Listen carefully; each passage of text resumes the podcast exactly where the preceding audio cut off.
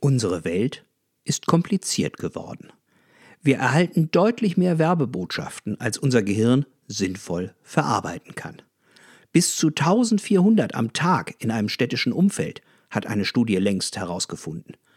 Also sind wir auf Empfehlungen angewiesen, um unser Leben ein wenig zu sortieren. Eigentlich ein gutes Thema für unsere gemeinsamen vier Minuten. Mein Name ist Nils Hafner und ich bin euer Edutainer in Sachen Kundenmanagement. Empfehlungen sind heute das Maß der Dinge, um das eigene Leben zu sortieren, effizient und effektiv zu gestalten. Mittlerweile geben schon mehrheitlich Algorithmen Empfehlungen. Lasst uns das mal gemeinsam durchdenken. Ich bin 47 Jahre alt, gehöre also zu der Generation, für die Netflix um 20.15 Uhr direkt nach der Tagesschau startet. Die Plattform fragt mich als erstes, wer schaut? Hanna Viechlav oder Nils. Ich klicke auf meinen Namen und das System macht mir Vorschläge, was vielleicht interessant für mich ist. Aber was ist eigentlich wertvoller und damit zielführender für das Marketing? Wenn mir das System Fargo vorschlägt oder wenn mein Freund André anruft und mir empfiehlt, Gangs of New York zu schauen. In welchem Kontext funktionieren denn maschinelle oder persönliche Empfehlungen besser? Genau dieser Frage sind in letzter Zeit mehrere Forscherteams nachgegangen. So haben beispielsweise die US-amerikanische Professorin Chiara Longoni und der italienische Forscher Luca Chan gerade im Harvard Business Manager spannende Ergebnisse publiziert. Sie wiesen nach, dass AI-basierte Empfehlungen, also quasi ein Word of Machine, in einem utilitaristischen Umfeld, also wenn es um Problemlösungen geht, eine höhere Akzeptanz finden. Und menschliche Empfehlungen, also ein Word of Mouth, dann, wenn es um einen hedonistischen Kontext geht. Moment mal, was heißt das denn? Nun, wenn es um Sinneslust geht. Menschliche Empfehlung. Ich folge bei Netflix also meinem Freund André und schaue Gangs of New York. Hat sich gelohnt. Das erklärt auch, warum kuratiertes Shopping wie Outfittery so gut funktioniert. Naja, wenn nicht gerade Pandemie ist.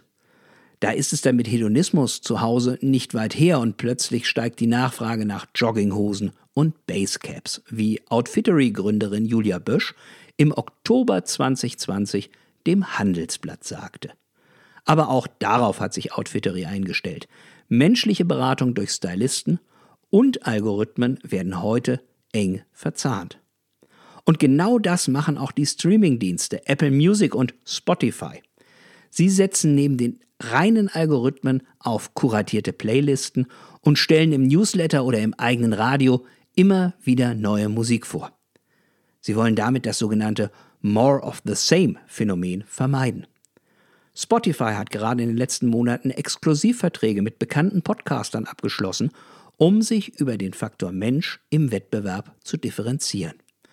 Neu können diese Podcaster auch einen zusätzlichen Preis für ihren Content verlangen und Spotify rechnet dann zunächst ohne eigene Umsatzbeteiligung für die Podcaster ab. Ganz anders rein maschinelle Empfehlungen.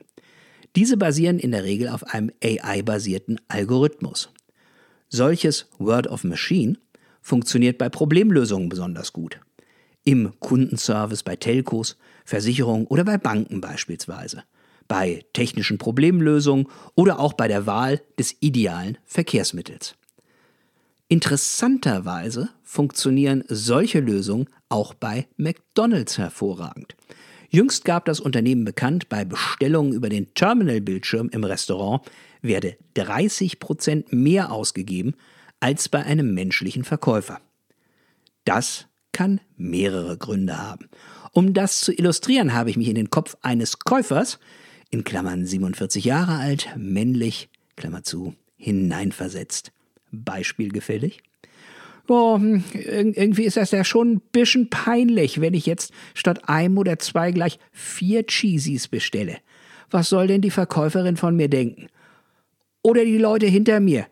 Naja, die sind ohnehin der Meinung, dass ich die nur aufhalte mit meiner versehentlichen Bestellung eines McDromedar-Menüs mit einer Cola Zero. aber bitte ohne Gurke. Und überhaupt, der Typ hinterm Tresen will mir ja nur was verkaufen. Hinter so einem Display, da kann man sich Zeit nehmen und seine Bestellung gut durchdenken und wenn das dann etwas mehr ist, dann fällt das gar nicht so auf. Ein Tusch für das Beispiel.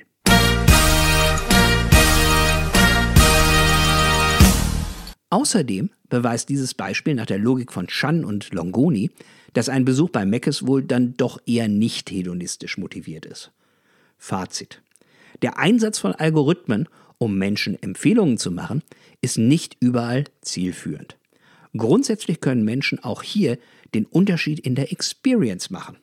In einer Podiumsdiskussion haben wir neulich erst ein Beispiel diskutiert, in dem ein neues Unternehmen versucht, Single-Männern mit Hilfe eines Algorithmus dabei zu unterstützen, die eigene Wohnung einzurichten, um Frauen zu beeindrucken.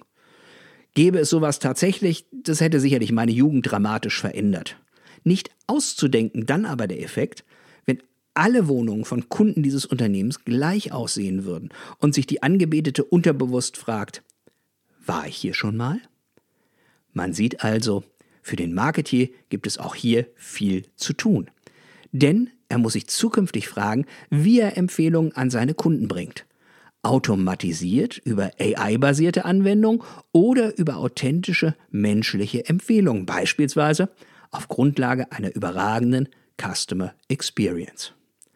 Und genau dafür wünsche ich euch viel Freude und verbleibe auf das Herzlichste, euer Nils Hafner.